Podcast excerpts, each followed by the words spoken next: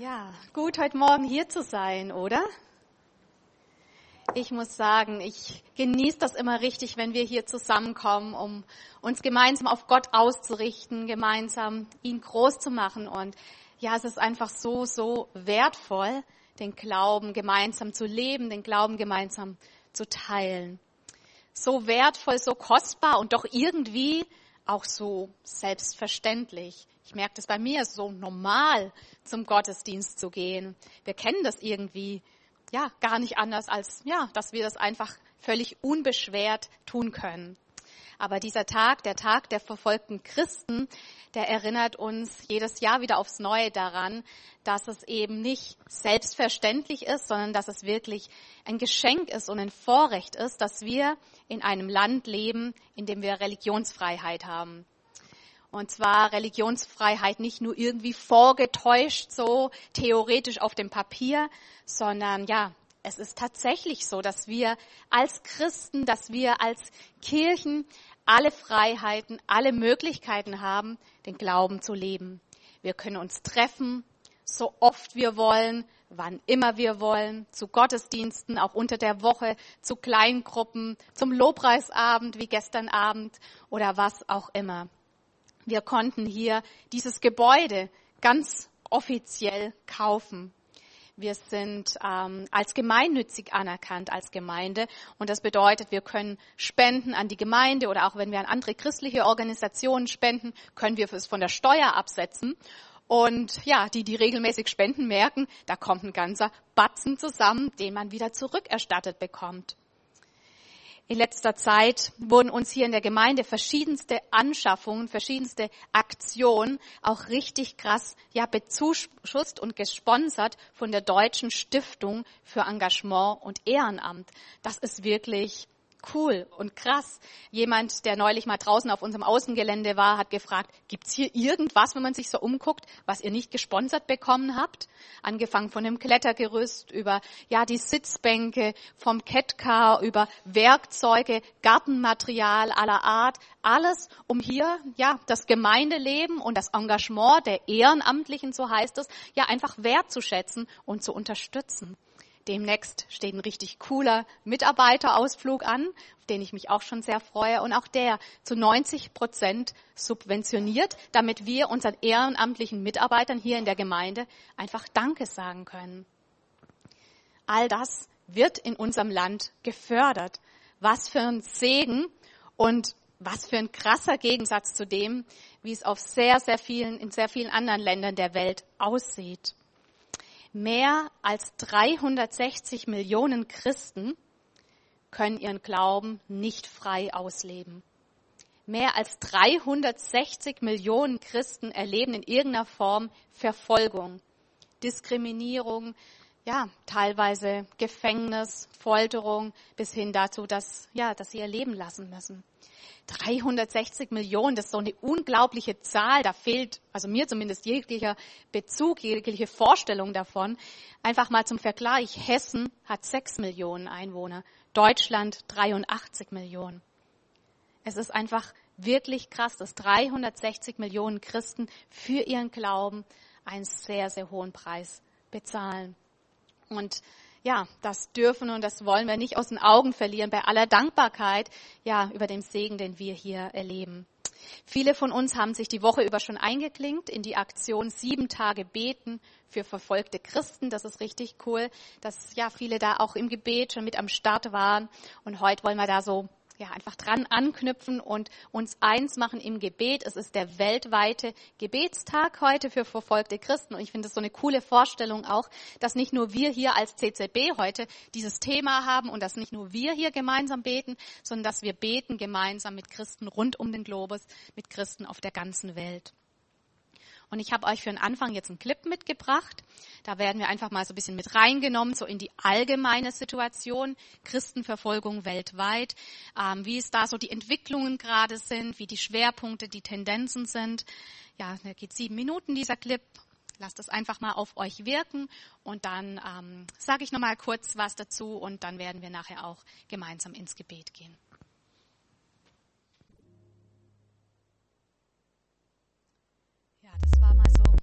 Ein allgemeiner Überblick. Wir haben gehört, wie Christenverfolgung weltweit zunimmt, wie auch da die Corona-Pandemie mit reinspielt, wie sich das eben zum einen Regierungen zunutze machen, um ja Kirchen dann auch geschlossen zu lassen oder ja Dinge nicht mehr zu ermöglichen und wie auch islamistische und kriminelle Gruppen das ausnutzen. Wir haben gehört von einer zunehmenden Überwachung, Digitalisierung und wie sich auch der islamische Extremismus ausbreitet. Ja, zum Schluss in diesem Videoclip hieß es, bitte beten Sie für die verfolgten Christen. Sie brauchen Trost, Beistand und Ermutigung, um an ihrem Glauben festzuhalten. Und genau das wollen wir jetzt tun. Wir wollen wirklich für ja, unsere Brüder und Schwestern in anderen Ländern beten. Und wir wollen dazu kleine Gebetsgruppen bilden und ihr dürft einfach so ein bisschen zusammengehen, wie ihr gerade so sitzt, wie ihr euch wohlfühlt. Manche vielleicht zu zweit, zu dritt oder wenn ihr es mögt, auch ein bisschen eine größere Gruppe bilden. Und ihr könnt in dieser Zeit laut beten in den Gruppen, aber keiner muss laut beten. Man kann sich einfach auch leise mit einklinken. Es soll aber auch überhaupt kein Druck oder Zwang sein. Wenn jemand jetzt auch lieber für sich sein möchte, darf er einfach auch ja für sich auf dem Platz sitzen bleiben und das einfach auf sich wirken lassen. Aber es soll jetzt einfach die Gelegenheit und die Möglichkeit sein für jeden, der das auf dem Herzen hat, für jeden, jeden, der das möchte, dass wir einfach ja uns jetzt auch im Gebet eins machen. Und wir haben auch eine Folie mit Gebetsanliegen, die können wir gerade mal einblenden. Da können wir jetzt einfach miteinander beten, ja wirklich um Kraft und Schutz und Beistand für die verfolgten Christen. Wir können gemeinsam beten für die Kirchen, die sehr geschwächt wurden, die im Untergrund sind, dass ja sie einfach überleben, dass die Christen irgendwie Möglichkeiten finden, ja miteinander vernetzt zu bleiben. Wir können beten auch für die Vertriebenen und die geflüchteten Christen, ja und einfach auch für die Regierungen, dass auch dort ja wirklich Gewalt ein Ende nimmt. Genau. Die Angelika wird nachher die Gebetszeit dann ja übers Mikro beenden und jetzt lade ich euch einfach ein, dass wir jetzt für einige Minuten wirklich uns miteinander stark machen im Gebet für die verfolgten Christen.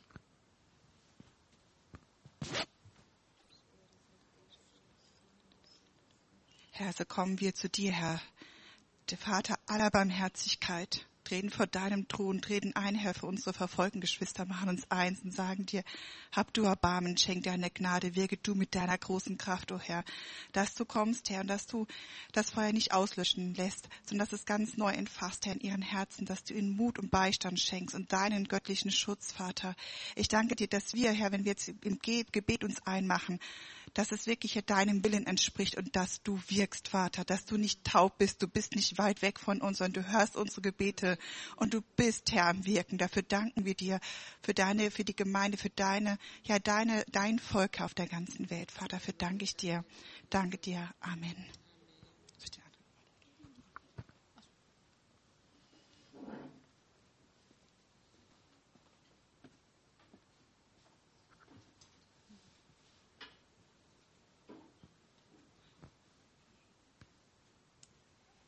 Ja, ich möchte mit euch noch ein Land noch mal ein bisschen näher unter die Lupe nehmen und danach auch noch mal mit ins Gebet reinnehmen. Und zwar ist das Afghanistan. Afghanistan war auch diese Woche schon im Gebetsheft mit aufgeführt. Wir können da gerade mal die Länderinfos, ja, sehen wir hier eingeblendet. Genau, das hat wirklich ähm, krasse Statistiken. Die Lebenserwartung, ja, 53 Jahre. Ich glaube, ja, da wär, würde es hier dünn aussehen, wenn wir in Afghanistan wären.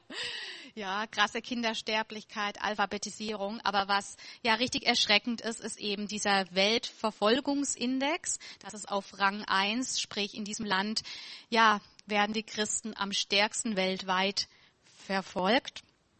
Und wir werden jetzt einen Clip sehen, wo nochmal so kurz auf diesen Weltverfolgungsindex eingegangen wird. Wir haben das ein bisschen zusammengeschnitten. Wir sehen einfach mal so die drei stärksten Verfolgungsländer, um einfach so ein Gespür zu bekommen, was hat es mit diesem ja, Weltverfolgungsindex auf sich. Und dann wird auch nochmal besonders auf Afghanistan eingegangen, dass wir da einfach nochmal reingenommen werden in die Situation dort und dann auch nochmal gezielt für dieses Land, für die Menschen dort gemeinsam beten können.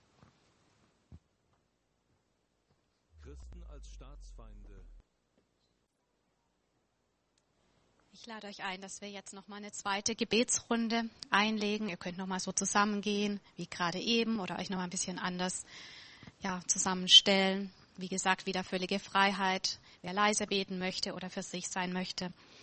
Wir dürfen gemeinsam beten für die afghanischen Christen.